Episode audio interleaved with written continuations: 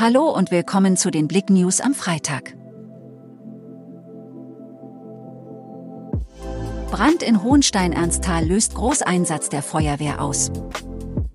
Am Donnerstagabend gegen 21.35 Uhr kam es in der Weinkellerstraße in Hohenstein-Ernsthal zu einem Großeinsatz der Feuerwehr. Im Einsatz waren elf Fahrzeuge und 47 Einsatzkräfte der Feuerwehren von Hohenstein-Ernsthal, Oberlungwitz und Wüstenbrand.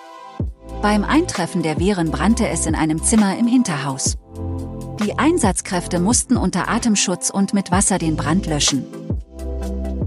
Werden 2022 in Sachsen Weihnachtsmärkte stattfinden? Sachsens Gesundheitsministerin Petra Köpping rechnet aktuell nicht mit möglichen Absagen von Weihnachtsmärkten im Freistaat wegen der Corona-Pandemie. Ich denke, dass sie stattfinden werden. Corona steht dem jedenfalls nicht mehr im Weg, sagte Köpping. Unfallflucht in Freiberg. Frau lässt schwer verletzten Mann zurück. Am Mittwochnachmittag ereignete sich ein Verkehrsunfall in Freiberg. Dabei überholte ein bisher unbekannter Pkw einen 48-jährigen Motorradfahrer und scherte kurz vor dem Kleinkraftrad ein, sodass der Fahrer stark bremsen musste. Dabei stürzte er. Die unbekannte Pkw-Fahrerin schaute kurz nach dem Gestürzten und entfernte sich dann unerlaubt vom Unfallort.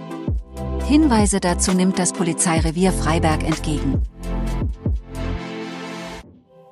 Danke fürs Zuhören. Mehr Themen lest ihr auf blick.de.